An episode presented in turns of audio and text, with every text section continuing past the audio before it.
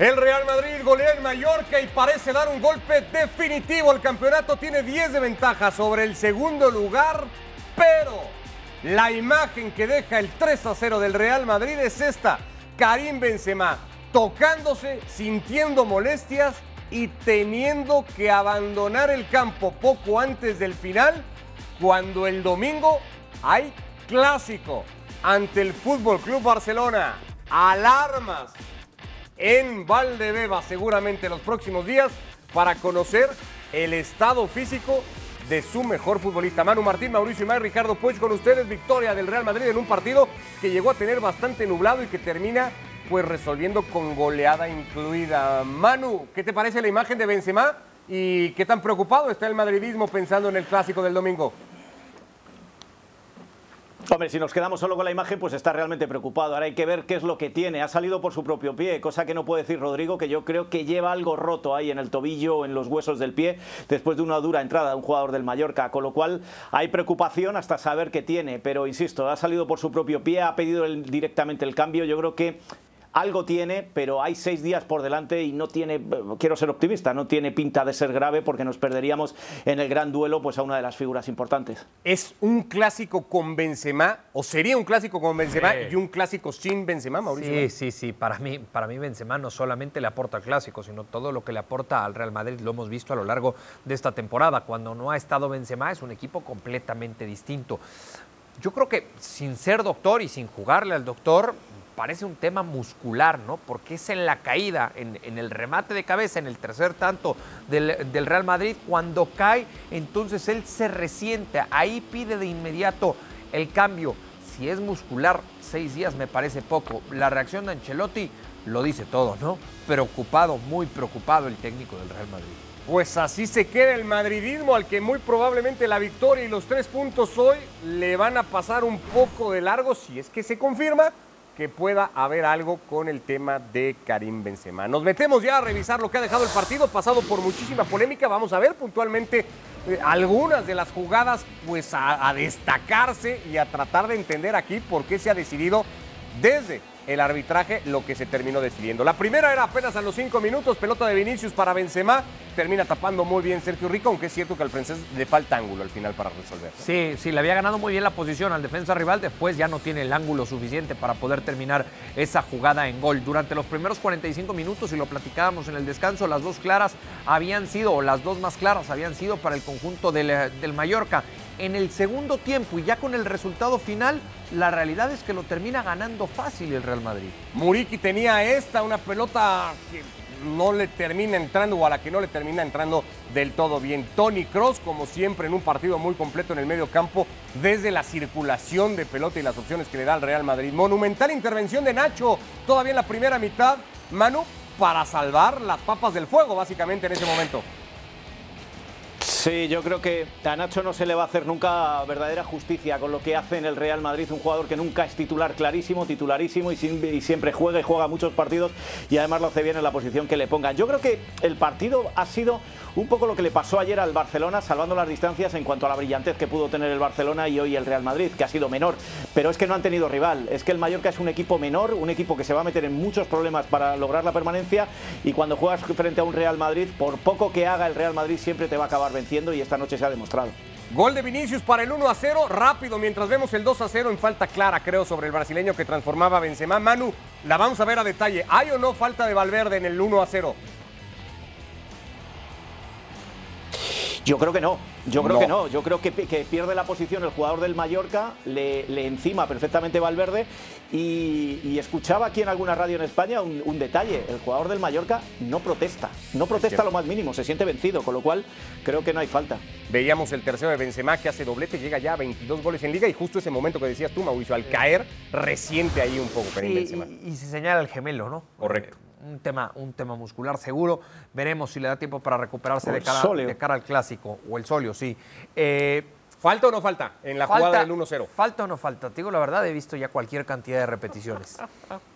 Y la, veo bien apretada. Si me tengo que quedar, o sea, si yo fuera el árbitro, yo la dejaba correr para la mí. Dejabas correr. Bueno, ah, como esas, hay varias que ha dejado el partido, ya lo decíamos desde el primer tiempo. Un partido con mucha polémica arbitral, con muchos temas, particularmente en la figura de Casemiro Ojo a la sonrisa con la que se va sustituido Casemiro Sí, sí, sí. con Ancelotti. No sé si raya casi en lo cínico de parte del brasileño y lo vamos viendo y lo vamos poniendo en la mesa porque creo que hay por lo menos un par de jugadas para un futbolista que jugaba hoy apercibido y que en caso de ver una amarilla se perdía el clásico del domingo. La primera es en la primera mitad. Tú insistes en que esta no era de tarjeta, Mauricio.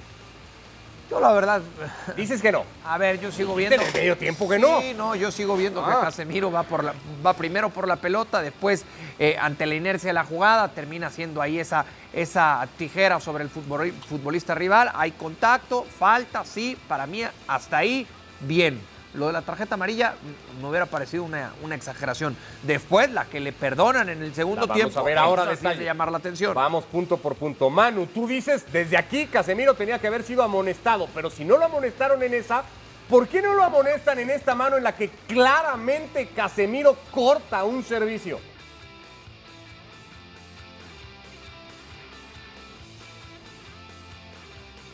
Ahora regresamos con... No se suelen Perdón, se pitan las manos, pero no se sancionan cuando viene de un rebote. Y además venía de un centro.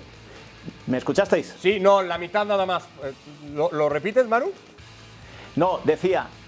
Sí, sí, decía que no, no es tarjeta esa no es tarjeta amarilla en ningún caso. ¿Por qué? Ah. Porque eh, cuando viene de un centro eh, no se le pone tarjeta al jugador cuando le dan la mano, punto primero, pero es que además viene de un rebote. Viene de un rebote. Si, si vemos las reglas, si vemos cómo está el arbitraje en este momento, este es el problema. Para mí el problema, yo le hubiera puesto amarilla si lo hubiéramos hecho con el, con el reglamento de toda la vida, con el que jugábamos en la calle. Pero que es que como ya no sabemos cuál es el reglamento, pero según el reglamento actual está claro que ahí no hay tarjeta amarilla. En esa no, tú insistes en que en la primera, en la de la tijera, lo decíamos al medio tiempo, ahí estábamos de acuerdo ambos, era de tarjeta amarilla. Absolutamente. Absolutamente. Le han perdonado. No hay en ningún punto del reglamento que diga que cuando se va el balón, cuando se va el balón, eh, una entrada dura no sea merecedora de tarjeta amarilla. No lo hay en ningún punto del reglamento. antes de ver la recuperación de Valverde en el 1-0 del Real Madrid, eh, decías, te lo pregunté al medio tiempo y me dijiste que no. ¿Le han perdonado la tarjeta amarilla a Casemiro porque el próximo rival del Madrid es el Barça en el Clásico el domingo, Manu?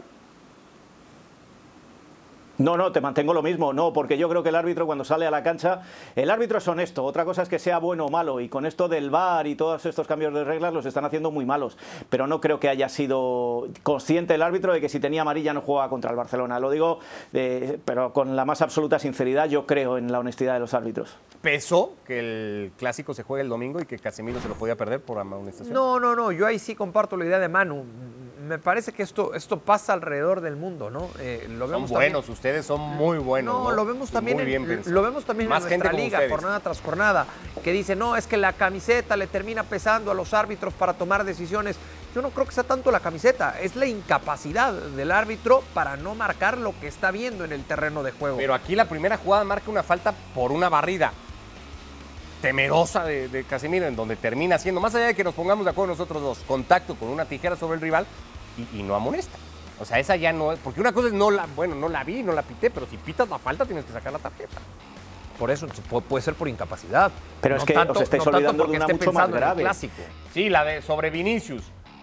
Pero bueno, es que esa no está condicionada por claro, un clásico. Vinicius la de más feo y Ya no, sé, y no ya enseña sé. ni, ni- ni- no solo no tarjeta, sino que, que, no, que no hace falta. Yo insisto, para mí, para mí el problema, y, y lo estoy viendo en otras ligas europeas, eh, para mí el problema ahora mismo se llama que a los árbitros le están haciendo peores. Físicamente están como una moto, son que corren, que están cerca de la jugada, no tienen esa barriga que veíamos en los años 70 y 80 cuando se acercaban a la jugada, que no llegaban. Estoy de acuerdo, pero aquellos árbitros eran mejores. ¿Sabéis por qué? Porque no tenían ningún otro apoyo. Estos, como ya saben que si el fuera de juego eso no es, lo va a decir el VAR, que si se equivocan en una falta flagrante se la van a corregir, que si es dentro o fuera del área se lo van a corregir, les empieza a dar igual. Creo que se está provocando que, se- que- los árbitros cada vez sean peores. No deshonestos, insisto, yo creo que son muy honestos, pero que son muy malos. Son muy malos porque no están tan preparados como estaban los anteriores que no tenían ningún otro apoyo. Y estos ya piensan en que les van a salvar desde arriba, desde la tele, la, situación. Y hoy lo hemos visto con este árbitro en 3, 4, 5 y 6 jugadas, en la primera y en la segunda parte.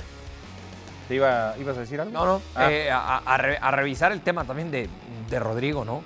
Sí, a la espera de que se confirme. Sí, pero, pero a ver, por verle, por ver la entrada, por ver la imagen de cómo ¿Esa se va de la no? cancha, eh, bueno, casi ca- no lo quiebra de, mi- bueno, no sé si inclusive esté quebrado, ¿eh? Va cargado por Inclusive dos. quizás está quebrado. Pero- es, una, es una entrada durísima. Pero iba al balón. Esa sensación. Mau. No, pero que iba al balón, ha tocado balón antes. Sí, sí, de que ha tocado O sea, balón, ha tocado entiendo, balón. vale, que es que entiendo como que, le está balón, regresando el comentario del primer tiempo de la de Casemiro. No, pero es que la de Casemiro no Claro, solamente claro, va al balón, sino es la inercia. Ahí ya no puede, ahí ya no puede hacer nada y este Casemiro. no. Y este no. Ah, eh, Este, este, y quizá- este no. este el quizás, jugador del Mallorca que entra Vinicius no. este, Ah, este, este quizás sí se puede detener. Vinicius, eh, Casemiro ya no. Ah, sí. Pero no se tiene por qué tirar como Es se que- tira Casemiro en la barrida, es que- Mauricio. es- Si este- este me parece si- inclusive si con- quieres volvemos a ver la imagen. Ahí ¿Cómo está. se va a detener el Ah, jugador ah, del ahí Mallorca? está ¿Cómo la se va a imagen. detener? Viene Superman y le para. No, pero, pe- pero eh, eh, esta sí es mucho más Pero imprudente. pero ¿cómo se detiene No, ese pero- jugador? Pero, este es imprudente, porque además va, Lo con, mismo que va con los tachones por Lo delante. mismo. No, lo de Casemiro, la barrida, el Pero contacto toca- es pero- con la pero pierna de balón.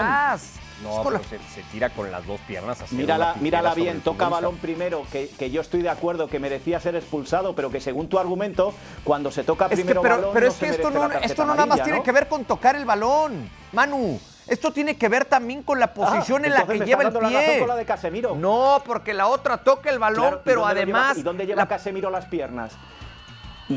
Pero, qué- pero- pero ¿qué puede hacer Casemiro con la pierna izquierda? No tirarse en una tijera sobre ¿Y- el rival. y este? Mauricio. No, pero es que este ¿Y va este con la inercia qué puede hacer? Pero este va de frente. Este va de frente. Federico Valverde No, y hablando. Casemiro va detrás. Federico Valverde hablando después de la victoria del Real Madrid, tres goles a cero, que se está quedando ahí un poco al margen con toda la polémica que hay por jugadas muy puntuales. Regresamos después de escuchar al uruguayo a ver la recuperación de pelota del Madrid en el 1 a 0, que también ha generado ciertas dudas. Aquí está, Fede Valverde.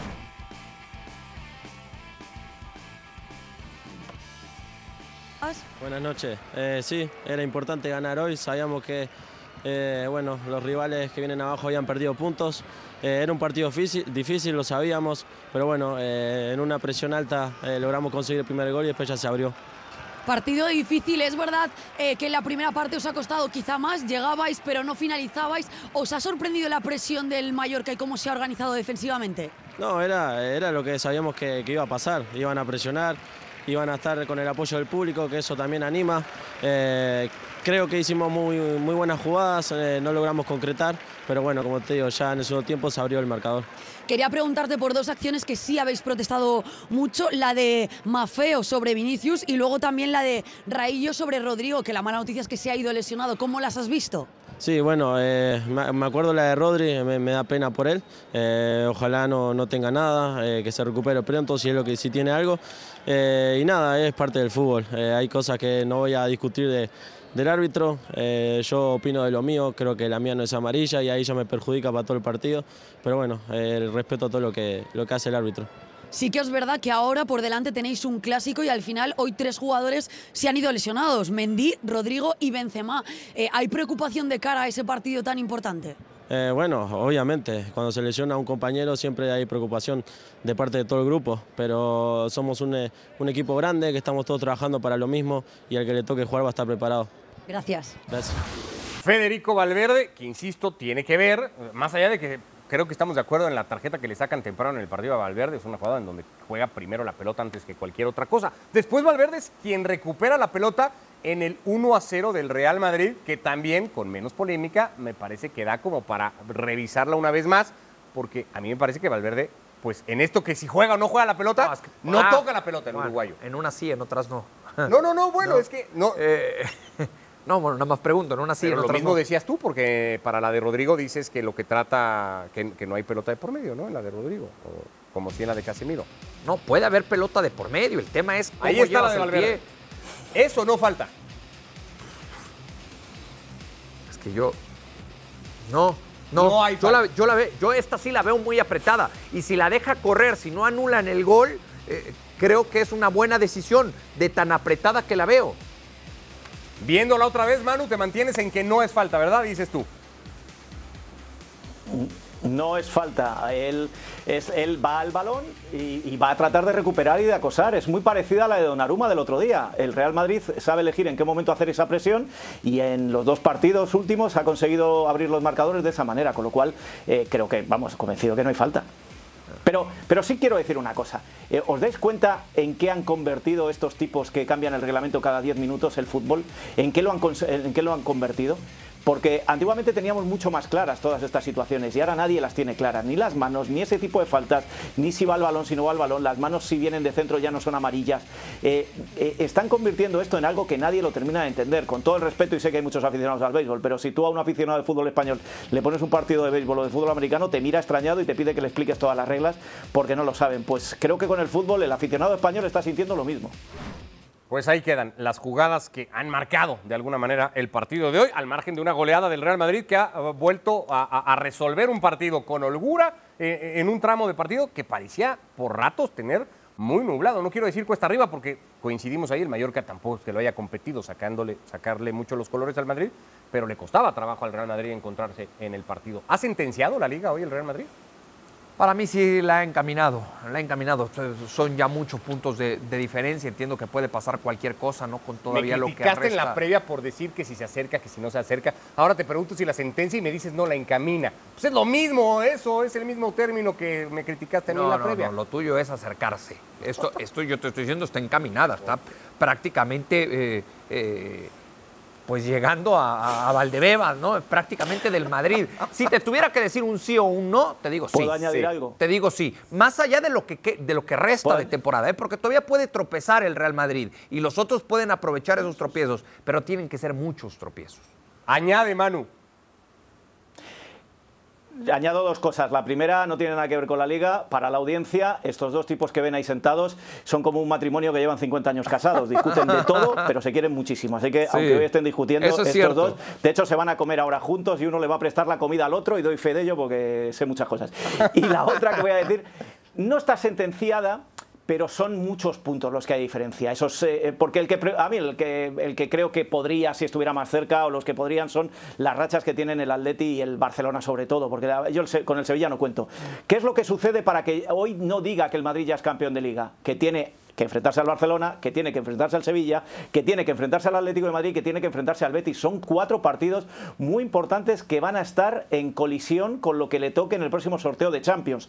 Quizá por esa razón no se puede decir que el Madrid tenga la liga sentenciada, pero que 10 eh, y 15 puntos son suficientes, creo, para los 10 partidos que quedan sería dramático con esa ventaja que el Real Madrid, además de histórico y una debacle pues no vista, perdiera el título de liga. Pensando en el domingo, ya dejando un poco de lado y, no siendo tan futuristas hacia el título, pensando si en el domingo y otra vez retomando el clásico que estará el domingo en la señal de ESPN Plus con una gran cobertura de ESPN Manu, ¿llega muy superior el Real Madrid más allá de la racha del Barcelona y la seguidilla de victorias? No.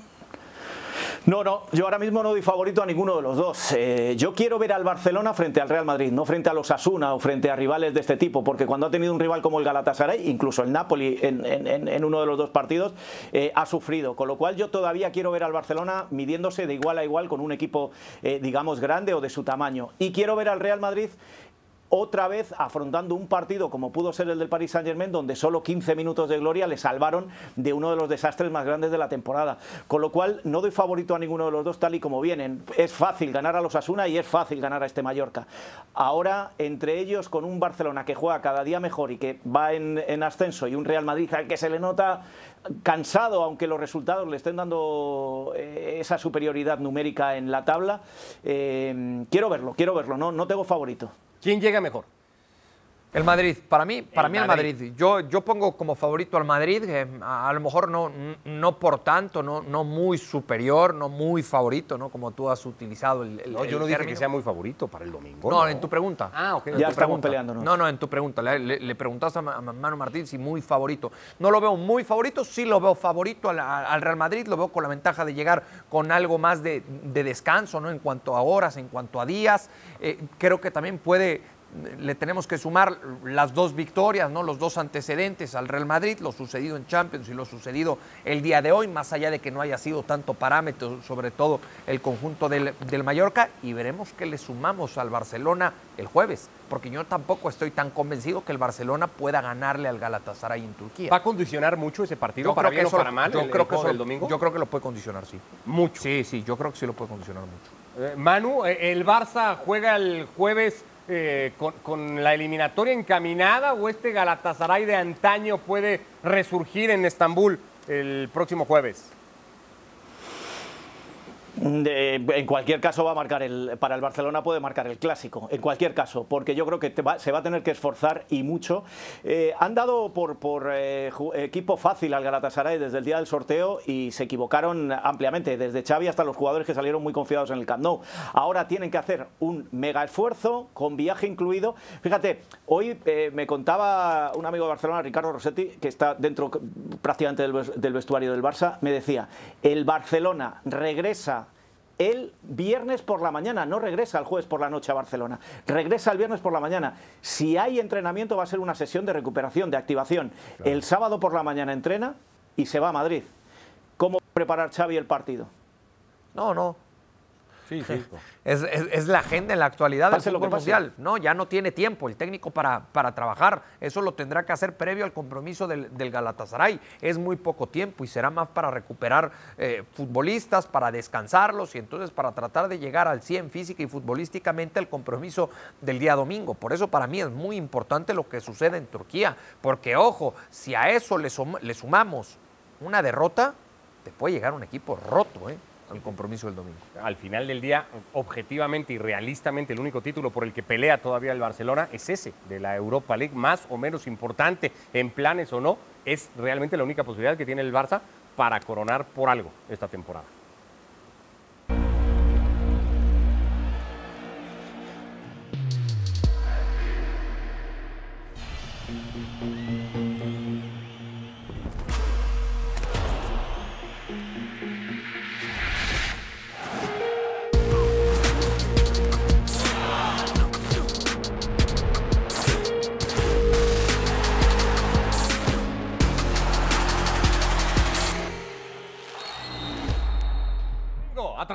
ESPN Plus, el clásico, el partido más importante a nivel de clubes en todo el mundo, está en la plataforma del líder mundial desde el Santiago Bernabéu. El Real Madrid recibe al Fútbol Club Barcelona. Regístrense ya si no lo han hecho para que puedan disfrutar del partido y de toda la cobertura en general que tendrá fuera de So I'm not worried about that. Um, if he can score another three goals, we will see. I mean, it's not so easy to score three goals against this team at all. But uh, um, I think his overall performance was just uh, was just good. Was uh, if not even very good. And uh, this is uh, obviously what we hope to get from him again tomorrow night. But it's not only about Cristiano; it's about the whole team. We saw in the first half at Madrid what we shouldn't do, how we should not play, um, and this was obviously a big a big topic for us yesterday and today when we spoke. Uh, Eh, a ver, creo que por las características de los futbolistas que tiene el Manchester y las características de nuestros futbolistas y por la forma de jugar que tiene el Manchester y la que tenemos nosotros, me imagino un partido dinámico, me imagino un partido con momentos eh, al- alternantes entre presión baja nuestra y, y presión alta, lo mismo de ellos al inicio del partido, lo clásico que pasa en un estadio como este, venir a presionarte, venir a generar ese vértigo que, que- que se asoma cuando uno juega en su casa y bueno, nosotros tenemos también el contragolpe para aprovechar cualquier falla que puedan tener ellos. Ralf Ragnick y el Cholo Simeone en la previa del partido de mañana entre el Manchester United y el Atlético de Madrid, una serie que de momento está 1 a 1. Este es el Cholo en eliminación directa con el Atlético en Champions. 15 series, avanzó en 10 de ellas, en 5 quedó eliminado, ha jugado dos finales, los dos ganaron Mauricio el fin de semana. Uno de la mano de Cristiano Ronaldo, una noticia y unas imágenes que le daban la vuelta a todo el mundo, porque parece eh, llegar en el momento justo y amenazar la clasificación del Atlético de Madrid. ¿Lo hace? Sí, es que lo, que lo que pasó con el Manchester United el fin de semana fue increíble, sobre todo por quien lo gana. Me parece no lo gana tanto el colectivo, no lo gana tanto el Manchester United, sino lo gana el propio Cristiano Ronaldo. Cristiano marcaba, Maguire se equivocaba. Cristiano marcaba, Maguire se equivocaba. Hasta que el tercero, bueno, le quedaban pocos minutos. Quizás si, si hubiera durado tuvo 10, margen de 15, error, Maguire. 15 minutos más el partido, quién sabe qué hubiera pasado, sobre todo porque tienes a Maguire como central. Ahora, eh, decía algo Ralph Ragnick. Eh, qué difícil es hacerle gol al Atlético de Madrid. Era difícil. Hoy me parece eso, por más que ha ido mejorando, porque es cierto, los últimos partidos ha ido mejorando en defensa el Atlético de Madrid, le generan con mucha facilidad al conjunto de Diego Simeone. Si tengo que encontrar un capítulo brillante del conjunto colchonero, me tengo que remontar a lo que fue el capítulo de ida ante el Manchester United. Yo veo favorito al equipo de Diego Pablo Simeone. Porque además parece llegarle, no sé si en su mejor momento, que creo que sí, Manu, pero en uno por lo menos que le permite ilusionarse al Atlético de Madrid. Lo hacía desde el partido de ida, cuando Enrique Cerezo salió tras el 1-1 a decir, jugando así vamos a estar en los cuartos de final. No, y además que este Atlético de Madrid tiene, eh, siempre decimos del don del Real Madrid en la Champions y la camiseta y la competitividad. El Atlético de Madrid tiene el don de que cuando nadie da nada por ellos, nadie da como favorito al Atlético de Madrid, porque Cristiano Ronaldo viene de marcar tres, porque juegan fuera, porque van con un empate en el marcador, al final lo saca adelante. Con lo cual también hay que confiar en ese gen del Atlético de Madrid desde que está el Cholo Simeone. Hay, hay varios aspectos que, que yo también creo que el Atlético va a pasar, pero que tengo alguna duda. Y las dudas me vienen por un lado por, obviamente, Cristiano Ronaldo, porque se juega en, Manchester.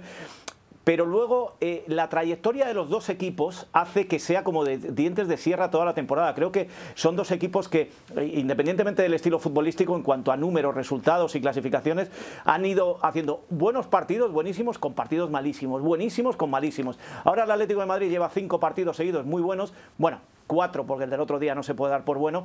Y el Manchester, como viene de marcar tres goles, pues parece que también es de los buenos. Con lo cual, creo que va a ser más parejo de lo que parece, pero que en estas situaciones el Atlético de Madrid tiene algo que sacar. Y luego el COVID, los contagiados que esta tarde iban reportando, Bruno Fernández y demás, también puede incidir en cuanto a las bajas que iguale a los dos equipos, porque el Atlético va con bajas no de COVID, pero sí de, de, golpes, de lesiones, con lo cual me parece que va a ser un partido muy, muy igualado, aunque creo o confío en el Atlético de Madrid. Hay un partido o un ingrediente también que condiciona el partido cuando vemos eh, a Cristiano Ronaldo ante el Atlético de Madrid, 25 goles convertidos frente al Atlético al que se ha medido en 35 ocasiones, una efectividad del 71%, ya recordamos aquella serie eh, en esta misma instancia de octavos de final con la camiseta de la Juve cuando Cristiano les dio la vuelta el solo en Turín, les hizo hat-trick y los eliminó. Decía, un ingrediente más del partido es el presente contra el, eh, contra el futuro en el fútbol portugués y no sé si en el fútbol mundial. Joao Félix contra Cristiano Ronaldo. ¿Están toda ahí? Mira, los tienes atrás de ti. ¿Para hacer algún tipo de comparativa entre estos dos futbolistas portugueses? No, no, hoy no. Hoy, hoy, hoy no Joao anda en un buen momento, sí, ¿no? Por sí, fin sí. parece que aparece Pa- Joao Félix eh, en el Atlético. Lo que tanto le- se le estaba esperando, ¿no?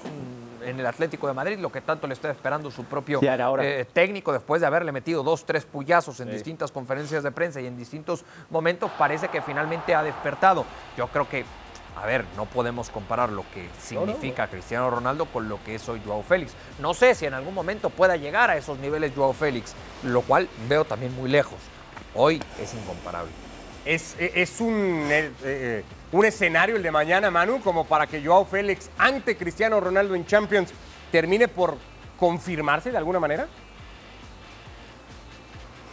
No hay ninguna duda, pero yo también pienso que todavía no se les puede comparar ni a uno ni a otro. ¿eh? Lo que está Cristiano Ronaldo, el máximo anotador de la historia, frente a un Joao Félix que apenas lleva cinco partidos jugando bien y marcando en todos y cada uno de ellos. Eh, yo, no, yo no les eh, compararía. Creo que es un escenario para disfrutar y que si Joao Félix es el de los últimos partidos, veremos a un buen Joao Félix, pero lo tiene que cumplir durante los años que lo lleva cumpliendo Cristiano Ronaldo. Y por cierto, hay una cosa que, deberíamos comentar. eh, y le han preguntado al Cholo Simeone y ha dicho de eso no hablo. Eh, comentamos en ESPN hace ya cuatro semanas, antes de la buena racha del Atleti, que el Cholo no tiene clara su continuidad y que él va a decidir. Y que las ofertas que le llegaban, le llegaban desde Italia, el Inter, y desde Francia, el Paris Saint-Germain. Hoy lo ha sacado el equipo. Hoy le han puesto como candidato a sustituir a Pochettino y el Cholo Simeone ha mirado un poco para otro lado porque ya sabéis que se propuso aquellos 14 partidos de liga dejar al Atlético de Madrid en Champions para la temporada que viene y ya veremos qué pasa. Me da miedo que se empiece a hacer ruido con todo esto desde ya, porque ese ruido estaba previsto para empezar a hacerlo en mayo. Pues ahí está la posibilidad de que el Cholo Simeone sea el próximo técnico del Atlético de Madrid. Por cierto, un equipo de la Liga, también el Villarreal, el miércoles va a jugar su eliminatoria igualmente empatada a uno en Turín ante la Juve. De todo eso ya vendremos a platicar el próximo jueves acá en la mesa de fuera de juego. Nos vamos, Mauricio y May. Gracias, Ricky. Buen viaje. Gracias, gracias. Manu, un abrazo, gracias. Aquí te esperamos, un abrazo, Nos vemos tráete algo. Pronto, sí. Gracias a Manu Martín, a Mauricio y May. Gracias, así cerramos esta edición con la goleada del Real Madrid 3 a 0 en el campo de Mallorca, más líder que nunca en la liga.